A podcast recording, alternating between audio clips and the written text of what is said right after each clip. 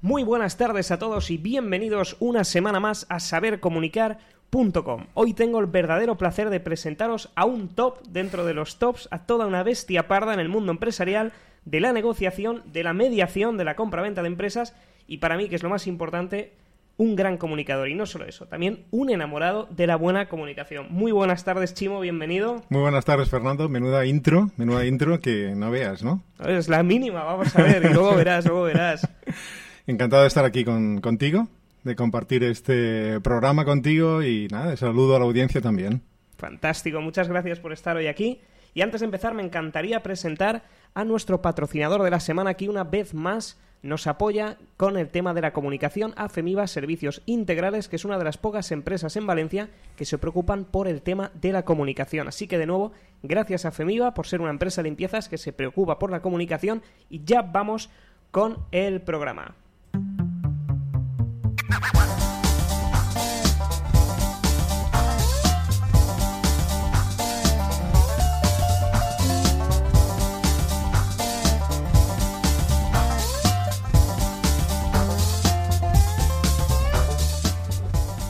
Ya estamos de vuelta después de esta pequeña pausa por la música que por supuesto no puede faltar en un programa como este.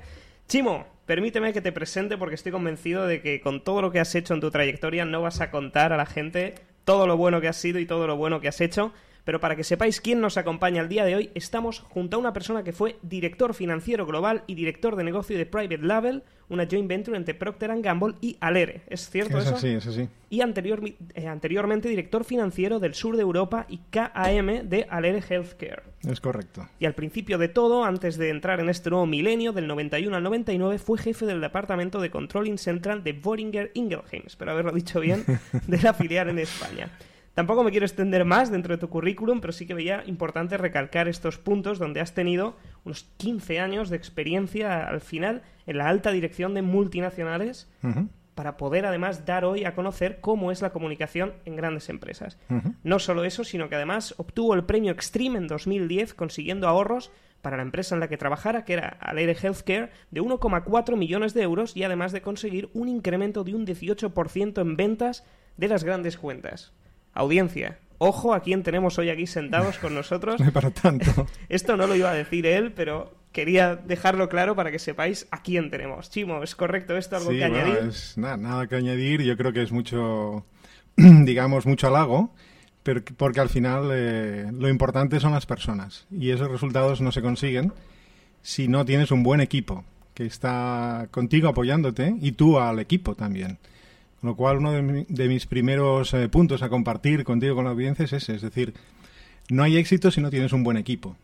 Y la comunicación es básica para, para tener equipos, para dirigirlos, para motivarlos y para conseguir que las personas eh, compartan esa visión y, y, hagan suyo el proyecto. Eso para mí es súper importante. En todos los proyectos en los que he participado, bien sea liderando o bien sea como parte del equipo, me gusta ser parte del equipo. Me da igual en el rol que esté y importante que las personas sientan eh, suyo lo que hacen. Para mí es uno de los learnings que ha sido más importante durante estos ya 32 años ya de, experiencia profesional.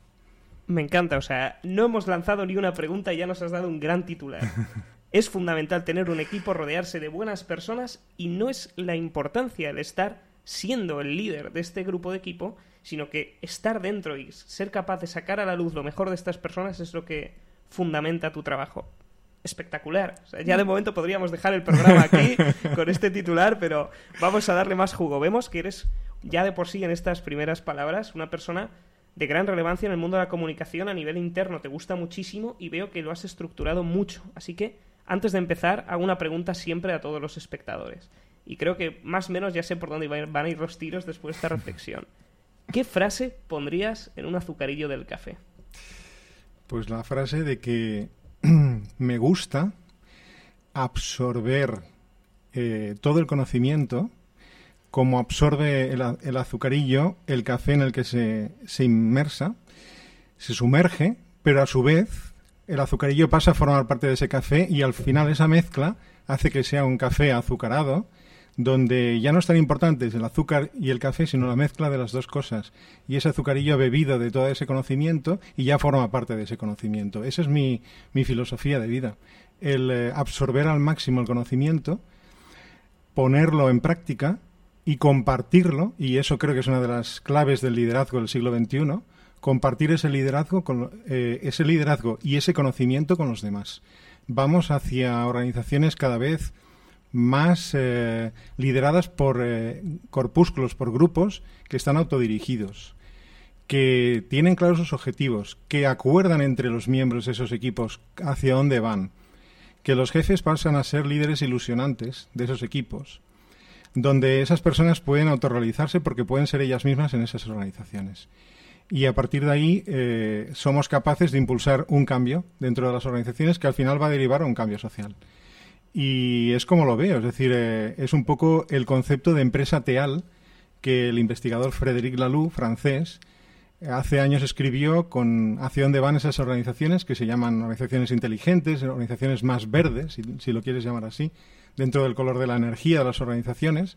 Pasamos de un rojo más primitivo, muy jerarquizado, a organizaciones cada vez más autogestionadas por equipos que saben muy bien dónde van, que se autogestionan y se ponen objetivos y cumplen esos objetivos con acuerdos individuales dentro de, eso, con lo cual mucho más corresponsables y las personas pueden ser ellas mismas y además comparten la visión de esa organización.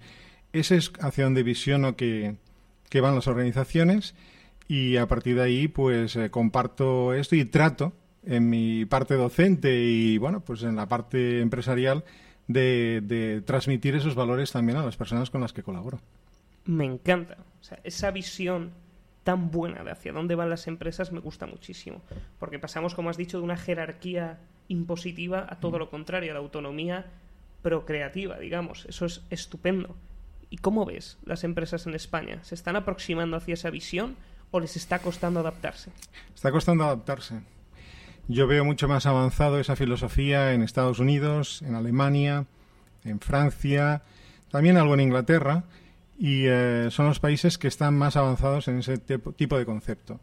No quiere decir que España no esté haciendo nada, pero quiere decir que no estamos en la, en la cabeza de, ese cambio, ¿no? de esa transformación de la persona en el centro de las organizaciones, pero de verdad, porque nos hemos de dar cuenta que el capital intelectual es básico en la construcción de proyectos. ¿no? Yo he empezado diciendo, si no, eh, no puedes llegar a, conseguir esos resultados si no tienes un buen equipo. Y lo creo, y además ese equipo tiene que estar motivado, tiene que compartir una visión y tiene que ver que, esa visión es la que él quiere también como propósito de vida. Y eso es muy difícil sin el que de alguna manera, para mí no me gusta decir manda, sino que dirige y sobre todo eh, es capaz de hacer de coach. Yo veo mucho más al, al jefe del siglo XXI como un coach, como un mentor o coach, depende, depende, el mentor es alguien que te sponsoriza para hacerte crecer, el, el coach y, es el que de alguna el mentor te dice este es el camino, el coach te da las herramientas para seguir el camino, pero el camino lo, lo, eliges tú, ¿no? Me da igual el rol de mentor o coach en cada caso, así veo más a los directivos y eso indica que tiene que haber un liderazgo mucho más eh, generoso, mucho más de compartir ese conocimiento, esa experiencia y hacer crecer a las personas.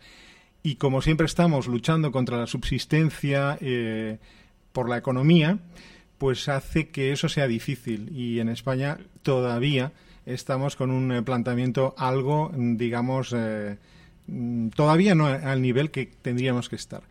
Es muy importante, con la revolución tecnológica que estamos viviendo y que vamos a vivir cada vez más, que esos equipos eh, sean capaces de autodirigirse y gestionar esos cambios tecnológicos e implantarlos porque las generaciones anteriores también van a adaptarse, pero a otro ritmo. Y si no dejamos que crezca la gente que pueda adaptar, la empresa se va a ralentizar en su crecimiento. Entonces, es importante saber administrar esa adaptación al medio por parte de las empresas, cediendo eh, responsabilidad a los jóvenes, pero también mm, tutelarlos en el buen sentido, es decir, hacerlos crecer transmitiendo esa experiencia a esos equipos. Y esa es la combinación.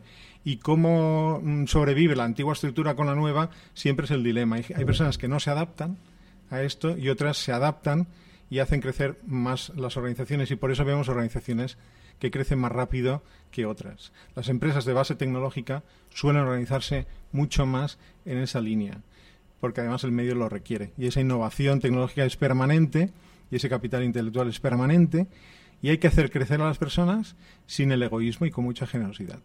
Muy complicado, veo yo que eso pase.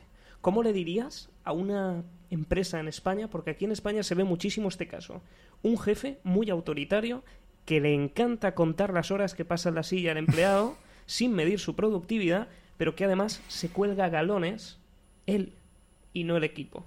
¿Cómo dirigirías tú la comunicación? ¿Cómo les comunicarías a estas empresas que tienen que hacer un cambio por su bien? Bien, yo creo que hay muchos economistas que ya lo decían, ¿no? Mm, algunos al principio, Milton Friedman, por ejemplo, eh, dijo la empresa que no controle sus costes desaparecerá. Estos eran los mensajes de los años 80, eh, por ejemplo, ¿no? En el siglo XXI, en el año 2018 en el que estamos, eh, el mensaje sería parecido al que dijo Milton Friedman respecto a los costes, pero adaptado ahora. Y yo diría que el que no motive y el que no sea capaz de liderar de una manera ilusionante a sus equipos, eh, desaparecerá esa organización. Y aunque solo sea por el sentimiento de supervivencia que siempre tiene la, la clase, la especie humana, que siempre es esa dualidad entre la supervivencia por un lado y la excelencia por otro, esa lucha, ¿no?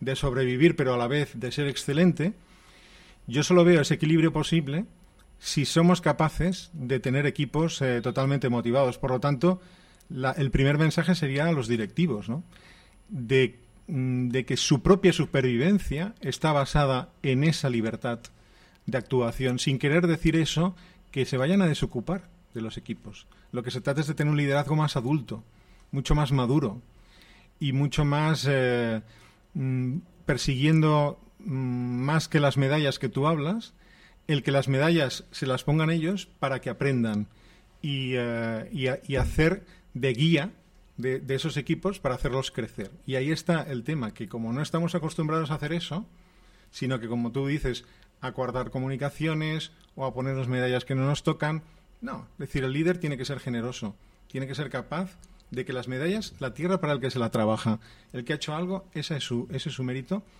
y ella o él, él o ella, están para reconocer esos méritos y para hacer que lo que no han sido éxitos, la próxima vez que se vuelva a intentar eso, sí lo sean. Y ese para mí es eh, un punto muy diferenciador. Yo comenzaría así con la comunicación. Buenísimo, yo creo que eso además funcionaría muy bien y al menos algunos empresarios que sí que tengan capacidad de maniobra, porque es cierto que algunas empresas tienen estructuras verdaderamente que son dinosaurios, verdaderos elefantes, como podría ser el Corte Inglés, el Banco Santander, que para aplicar una orden de pies a cabeza hay que hacer una burocracia enorme, pero en pequeñas empresas creo que funcionaría muy bien este cambio comunicacional. Sin duda, y a ver, la tecnología nos, nos está ayudando y va, y va, a ayudar mucho a este cambio eh, mental. Yo siempre empiezo mis conferencias con el cambio mental y con Mafalda, diciendo el futuro ya no es lo que era. Entonces, eh, realmente la tecnología nos va a ayudar y nos está ayudando a descargar procesos, a automatizar procesos, a conseguir que aquello que es repetitivo ya lo hagan los ordenadores y el capital intelectual es una, eh, tiene esa creatividad, tiene esos, aspectos de pensar las maneras de manera diferente, de siempre construir visiones diferentes sobre los temas, de acercarse a los clientes, de crear colaboración en toda la cadena de valor, desde, desde el origen, desde el proveedor, eh, pasando por eh, los colaboradores, los stakeholders, el cliente, y de alguna manera siempre colaborando. Y, es un poco lo que hace 20 años empecé a escribir la economía colaborativa, pero no solo desde el punto de vista que ahora la vemos del business to consumer, que está bien, en algunos aspectos, en otros no tanto, sino entre, entre business, o sea, el B2B colaborativo. Yo ahí creo que hay una gran oportunidad para nuestro tejido empresarial para no repetir 24.000 veces lo mismo, ser capaces de optimizar esas relaciones y aprender, integrar cada vez más a proveedores y clientes en la cadena de valor, a los equipos, hacerlos trabajar realmente colaborando, aunque sean de entidades, de, entidades jurídicas diferentes, para que ese aprendizaje se perfeccione. No significa eliminar la, competencia, pero significa eliminar los dobles costes que supone a veces eh, reiterar las cosas mil veces. Entonces, optimizamos eso cada vez más, ¿no? Y te voy a poner un ejemplo. La cadena de suministro, por ejemplo, farmacéutica, que es objeto de mi tesis doctoral.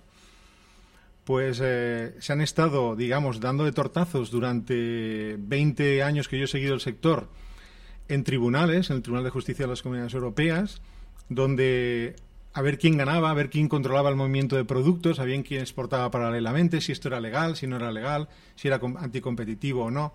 Y hemos estado peleándonos 20 años en el propio sector, en la cadena de valor.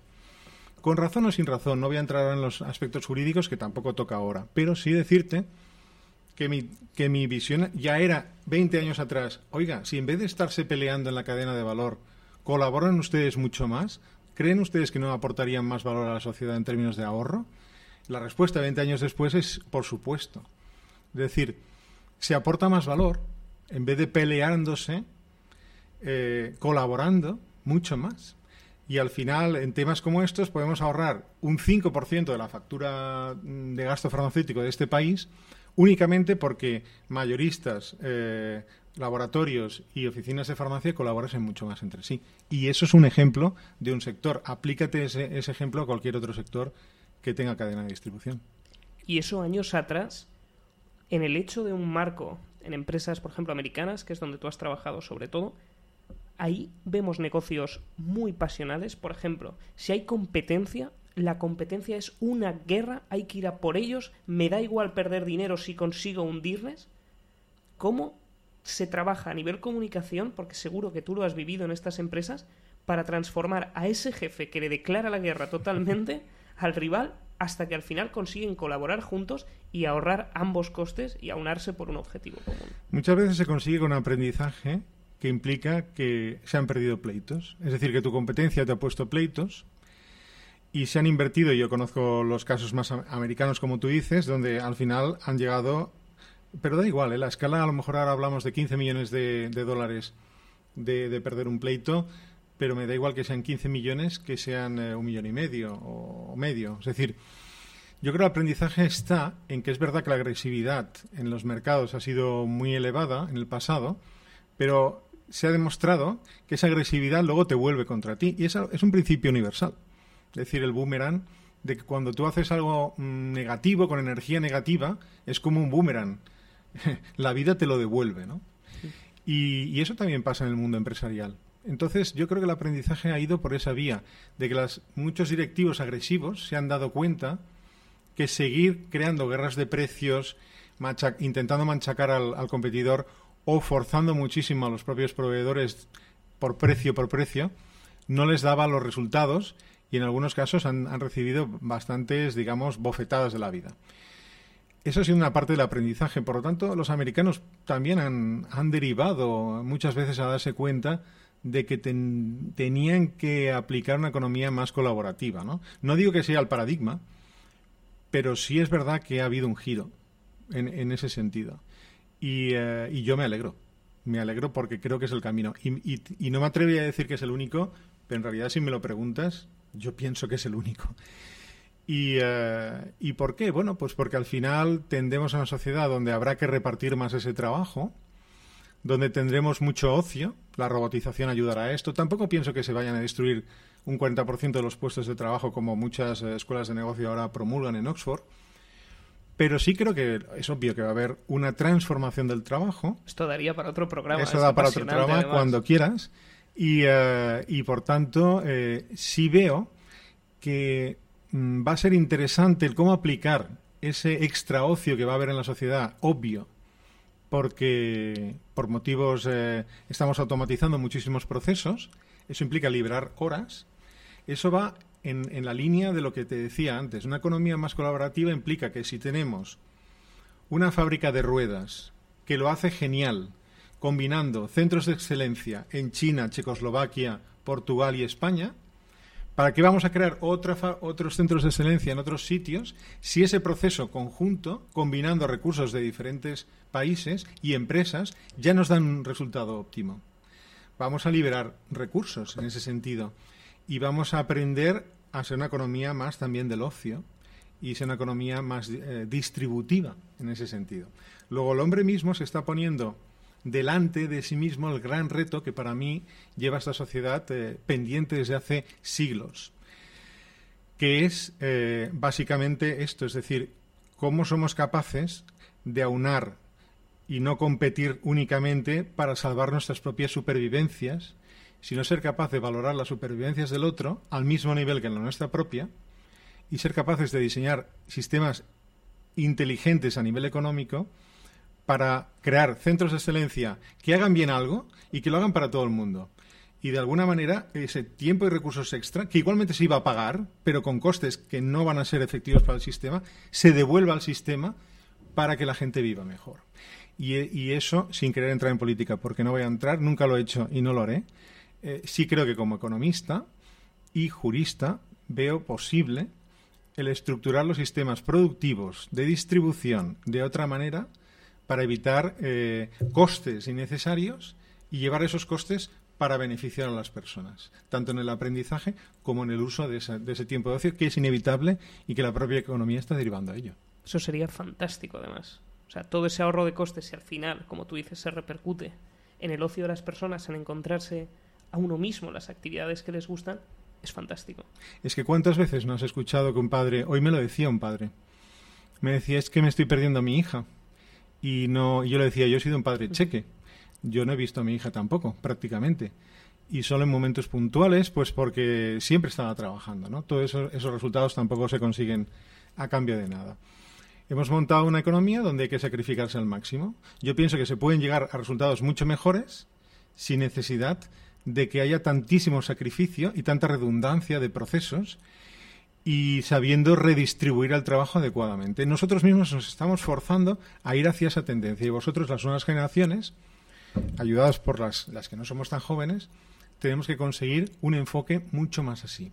Cuando uno mira la economía de lo que está pasando, los centros que están atrayendo talento, eh, y ahí está el verdadero debate, eh, dónde se está atrayendo el talento y en eso China y Estados Unidos están disputando, digamos, eh, ahora el, punto de, debate de dónde va a estar el talento, que, ¿por qué se va a marcar la economía en los próximos años? No solamente el control del dinero, que también, pero también el, la buena o mala gestión del talento que hagamos. Y tú sabes que en eso yo siempre estoy ahí dando mucha importancia al talento, a cómo se consigue gestionar eso. ¿no? Ese es el verdadero debate. ¿Cómo conseguimos administrar bien el talento? Yo espero que el talento del futuro, sea, vosotros, seáis capaces de ser más inteligentes en la manera en que os organizáis. Porque para mí, desde el punto de vista de economista, que siempre le ha gustado la organización, sigo pensando que es el gran debate pendiente que tiene nuestra sociedad. Porque hemos estamos avanzando muchísimo en tecnología. Hablamos de inteligencia artificial con robotización en muchísimos aspectos. La impresión 3D, 4D. Estamos con, eh, ¿qué, te diría yo más? Un montón, es decir, eh, un montón de avances tecnológicos, la realidad virtual, la realidad mixta, la, la aumentada. O sea, podemos discutir de todos esos avances. No lo discuto. Y afortunadamente esos avances van a ayudar a que podamos parar el tiempo y decir, ¿cómo nos organizamos? cómo reinventamos la organización en las empresas y en la economía en su conjunto para no redundar, coger esos costes que íbamos a pagar para hacer las cosas tres veces, pero no eficientemente, y redistribuirlos al sistema para crear, digamos, bienestar. Y, en ese sentido es como lo veo, ¿no? Y hoy en día estamos en silos y justo una empresa no la organizaríamos así. Sin embargo, la economía la hemos organizado así. Entonces, algo está fallando. Y lo que fallamos es que no hemos roto ese paradigma de la organización inteligente a través de una mejor organización del trabajo en el universo. Es como lo veo. Totalmente de acuerdo contigo. Hablábamos sobre la retención del talento y la importancia que le has dado a esto. ¿Te parece que pongamos un pequeño caso práctico sobre retención del talento? Sobre tu experiencia. Vamos a imaginar a un emprendedor que se inicia en España una actividad, una pequeña empresa, por ejemplo, de digitalización de pequeñas empresas. Es una persona que se dedica a transformar los pequeños negocios de toda la vida a un ambiente digital, le hace la página web, etcétera. Y tiene contratadas a tres personas. ¿Vale? Teniendo en cuenta este contexto, te voy a dar dos preguntas. Y vamos a ir una a una. La primera y luego la segunda. En primer lugar, ¿qué estrategia de comunicación interna llevarías a cabo para alinearles con los objetivos y con la misión de la compañía? Es decir, que te hagan caso y te respeten sin llevar a cabo una imposición dictatorial pero que a su vez no te tomen el pelo, que a veces suele pasar cuando intentas llevar a cabo una buena comunicación más suave. Hablamos de personas jóvenes, entiendo además, o estás pensando en, en, un, en un grupo... Un perfil entre, sí, 25 o 30 años. ¿Qué ocurre? Que eh, esa comunicación tiene que ser... Tú lo sabes, porque tú eres también un excelente comunicador y, y sabes que la comunicación implica, viene del latín comunis, viene de comunidad, comunicatio viene de comunidad y es poner al servicio de la comunidad lo que tú eres. Eso es comunicación para mí. En la empresa es exactamente lo mismo. Es decir, eh, quien, quien tiene esa propiedad, en este caso, que es ese emprendedor, que se rodea de ese equipo joven, tiene que poner delante de ese equipo lo que es, lo que piensa, su visión, su misión, la estrategia, la táctica, los objetivos a corto, medio, largo plazo, todo esto eh, claramente a esas personas, compartirlos y dejar que también ellos no solamente opinen, sino que participen. No solamente que participen, sino que los hagan suyos. No solamente que los hagan suyos, sino que los defiendan. Y a partir de ahí, cuando consigues eso, eso realmente es una alineación. Eh, cuando eh, pues eh, en los años 80-90 se empezó a escribir sobre el balance scorecard, la alineación de la estrategia con el día a día, que siempre ha sido el gran problema del management en el mundo, pues siempre ha sido el mismo, ¿no? Es decir, ¿cómo consigo que eso que yo tengo en la cabeza, esa idea, esa ilusión que yo tengo por hacer un proyecto de vida, por revertir a la sociedad cosas, las personas que colaboran conmigo lo sientan de la misma manera, porque no lo van a sentir igual, porque como no es su capital o no tal, y siempre estamos con lo mismo. Y no es una cuestión de capital, es una cuestión de eh, motivación y de hacer tuyo algo. Yo creo que, primero, te tienes que mostrar como tú eres, lo que tú realmente piensas, y aceptar que los otros tengan opiniones diferentes, integrarlas, si es posible, pero sobre todo ser honestos, porque al final nos vamos a pasar ahí un montón de horas y un montón de años deseablemente. Eso significa que el proyecto va adelante. Luego, no nos mintamos. Mm, seamos transparentes, o sea, digámonos las cosas, nos cuesta mucho decirnos las cosas. Hemos inventado un lenguaje, hablando de comunicación, eh, circunloquio total, es decir, circunlonquista.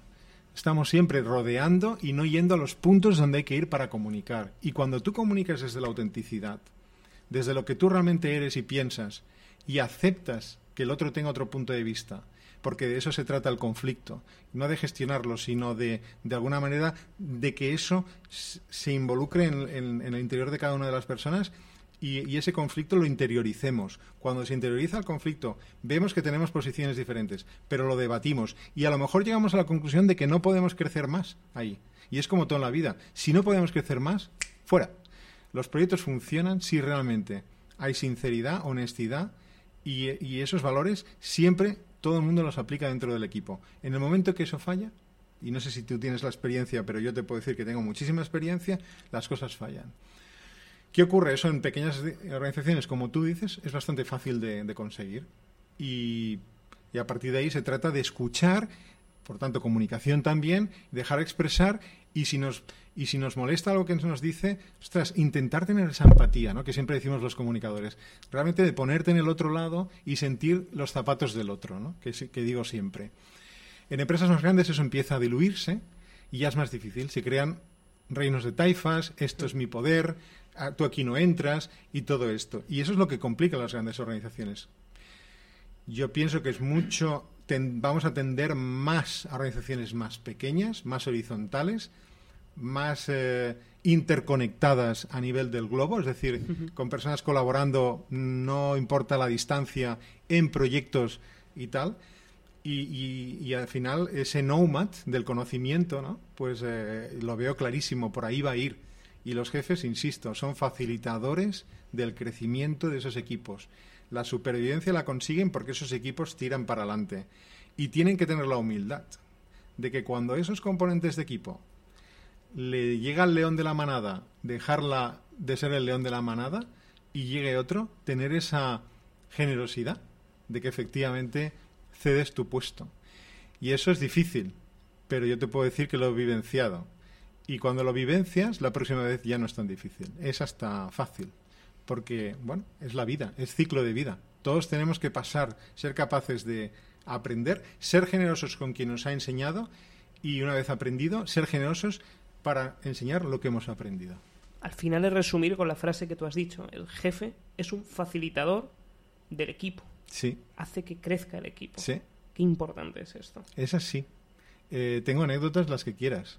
Eh, recuerdo que cuando yo llegué a una empresa, no voy a dar el nombre por motivos obvios, una de las que tú has comentado, eh, el primer input que a mí me dieron es tienes que despedir a esta persona.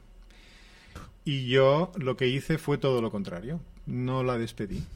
Lo que hice fue darle la confianza a todos los miembros del equipo que yo no había formado, pero que yo me lo encontré.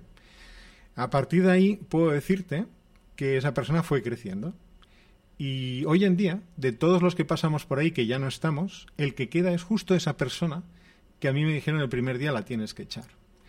El tema es que cada uno tiene, es como todo, hay que darle lugar a cada uno y los jefes tienen que estar más preocupados de saber encontrar el lugar y de ir cambiándole la tierra a esa, a esa planta que se está haciendo más grande y ha de crecer para que cada uno siga sintiéndose a gusto en ese proyecto y esa es la mejor comunicación. Cuando tú ves que yo te cuido, ¿por qué te vas a ir? Totalmente. Si yo te estoy cuidando y además lo hago desde el corazón, pues no tiene ningún sentido, ¿verdad que no? Entonces, cuando se producen los divorcios es porque realmente la gente ya no se quiere, con comillas, ya ve que no va a crecer y, no puede desarrollarse. Luego, esto es lo mismo. Si olvidamos que el tiesto se tiene que hacer más grande y esa planta empieza a crecer y no puede crecer, se nos va. Pues lo que hemos de hacer es justamente conseguir que sea más grande, que tenga capacidad de crecer, porque al final cada uno tenemos nuestras habilidades. Hay personas que no quieren crecer. Y el jefe, el directivo, quien sea, el líder, tiene que ser capaz de, darse cuenta de esto y cuidar realmente esto, porque esa es su misión. Y haciendo eso también dirige la compañía, porque justo está orientando esos esfuerzos hacia esas necesidades que tiene los clientes, los stakeholders, los proveedores, lo que sea. Ese es un juego artístico, a nosotros que nos gusta el arte, muy interesante y por eso siempre pienso que el arte aporta mucho a las organizaciones. Por ese concepto que nosotros hemos eh, acuñado de art talent business, ¿no? De conseguir que esa mentalidad artística más flexible, más, eh, más creativa, sea capaz de inundar, impregnar las relaciones que tenemos dentro de las organizaciones, con una comunicación sincera, no, no de circunloquio, ve directo a lo que tienes que decir, dilo, yo no me voy a enfadar, voy a aceptarlo, lo vamos a hablar y ya está. Y es que no hay otra manera. Así es en la empresa, así es en la sociedad, y yo la veo esa comunicación igual en las relaciones sociales, en las familiares, en las personales, de amistad, en cualquier ámbito de nuestra vida. Me encanta. ¿Cómo gestionaríais dentro de este circunloquio que estábamos hablando de que las personas no van al grano? Imaginemos de todo lo que nos acabas de comentar, de esta filosofía de comunicación interna, en el, en el caso que antes te he puesto, imaginemos que dos de esos trabajadores no se llevan bien. Para nada. Para pero nada. para ti, para tu empresa, son fundamentales. Ambos son piezas clave. Lo que pasa es que no, hay, no han casado como compañeros de trabajo, digamos. ¿Cómo mediarías con ellos? Porque son de verdad fundamentales para tu empresa, grandes trabajadores, y no pueden trabajar juntos. Pues de entrada les, les pediría que por un momento dejasen de ser José José y Pepe Pepe, o José Luis José Luis, si quieres, José y José Luis, imagínate que se llaman así, y por un lado eh, José Luis pasas a ser José y José pasas a ser José Luis y los pondría justamente en el, en el ámbito contrario, para que intentasen entender a la otra persona. Y, eh, y de alguna manera, mm, con ese ejercicio, no un día, sino un día, otro día, otro día, intentaría hacer un brainstorming con ellos para que sobre todo entendiesen el porqué de la otra persona. No hay nadie mejor que nadie. Sencillamente tenemos maneras de ser diferentes personalidades diferentes, aprendizajes diferentes. Solamente desde la cultura, solamente desde el conocer al otro, desde una cosa que a mí me encanta siempre, que es la inteligencia emocional, que no es exclusiva de nadie, sencillamente hay que aprenderla. Cuando eres consciente de esa inteligencia emocional, la practicas, yo les haría practicar esa inteligencia emocional. Y la primera parte de ese aprendizaje sería la empatía. Les pondría a ser cada uno el que el otro ve, y entonces se harían de espejo recíproco. De tal manera que empezarían a entender, ah, pues este a lo mejor está pensando esto por esto. Con lo cual, creo que sería un primer ejercicio bastante interesante para, de esa manera empática, la próxima vez que vaya a juzgar, cosa que no deberíamos hacer nunca, yo tengo una frase en mi frigorífico que pone, hoy no juzgaré nada de lo que suceda. Sería una frase que nos deberíamos de, aplicar cada día. Por tanto, no juzgar a los demás, sino verlos sencillamente de que son personas igual que tú, con aprendizajes diferentes, y que por tanto estaría muy bien que tú te posicionases en el aprendizaje que justamente tiene el otro y tú no tienes. Desde ahí puedes establecer posteriormente una negociación. Porque esa negociación partirá de que ya no solamente yo conozco cuál es mi posición negociadora, sino también sé cuál es la otra parte de esa negociación. Cuando uno entiende eh, que la relación es súper importante, eh, entiende que la negociación va a ir mucho mejor en general y en particular ese caso. También estoy contigo de que el mundo de las hadas no existe y hay veces que las posturas son sencillamente irreconciliables, pero ¿sabes por qué? No solamente por un tema de manera de pensar, que puede ser, o por ideologías, o por. sino por química, por energía. Y hay veces que sencillamente nuestras energías, algunas nuestras son dominantes, algunas tienen energías dominantes digamos, de color rojo, más del chakra básico, del que toca la tierra, de la pasión. Otros tienen un chakra como, por ejemplo, el de la parte de arriba, más eh, espiritual, eh, más artístico. Eso tú no lo puedes cambiar. El diseño de esa persona es así. Y por tanto, a veces las energías no se atraen, se repelen. Y es así. Y no podemos hacer nada desde ese punto de vista. Pero de entrada, lo que sí podemos hacer es que sean conscientes que sus energías son diferentes. Y la próxima vez que intenten juzgar el por qué el otro tiene una energía que a mí no me gusta, se lo pensarán dos veces o como mínimo serán más empáticos. No siempre da resultado. También yo he visto que a veces el resultado es nulo o casi nulo, pero lo que sí te puedo garantizar es que el intentarlo eh, como líder de ese grupo es muy bueno, porque te quitas muchísima responsabilidad y tú ya has dado la oportunidad a uno y a otro para que encuentren el camino de la comunicación. Si luego no lo hacen, ya no es un tema tuyo, es un tema de ellos. Me encanta el hecho de que vamos a tratar de conseguir que esas personas que a primera vista se repelen totalmente, posicionarlas de forma que se entiendan hasta el final, hasta el máximo que se pueda. Y si no se puede, pues chico, al final ya no. Te voy a ser sincero, me sabe mal porque el programa ya lo tenemos que terminar, pero creo que se va a enmarcar. Este es uno de los programas que tiene tanto valor que después si cogemos todos estos minutos, saldrían tres libros, una trilogía entera de conocimiento. Creo que la audiencia le va a encantar. Yo también estoy encantado. De Mil gracias por haber estado aquí, Chimo. Gracias a ti cuando quieras. No, no, seguro que la audiencia va a pedir que estés de vuelta de cabeza con otros temas porque aquí podemos estar hablando horas y horas. Fernando, este es el inicio de un largo camino y encantado de, de estar aquí contigo y encantado y saludos a la audiencia y hasta la próxima. ¿Y dónde te pueden encontrar, Chimo? ¿Alguien que quiera saber más de ti, que te quiera hacer alguna pregunta? Pues mira, en LinkedIn yo estoy como Joaquín Catalán La Pesa.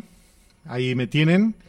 Eh, soy profesor de DEM, ya, los, ya lo sabes, y eh, también ahí me pueden encontrar eh, pues como profesor de DEM y, en Twitter también como coach JQC, también tengo mi Twitter y encantado de, de, a través del Twitter, a través de LinkedIn o a través de, de DEM, pues fantástico, me pueden encontrar y, y luego pues también sabes que tenemos un proyecto Tab Events, and Knowledge, en el que tú también estás participando, que estamos encantados, que estamos con mi mujer Elena, la gran soprano Elena Greandia, y contigo y conmigo, pues eh, lanzando el concepto de, evento y conocimiento.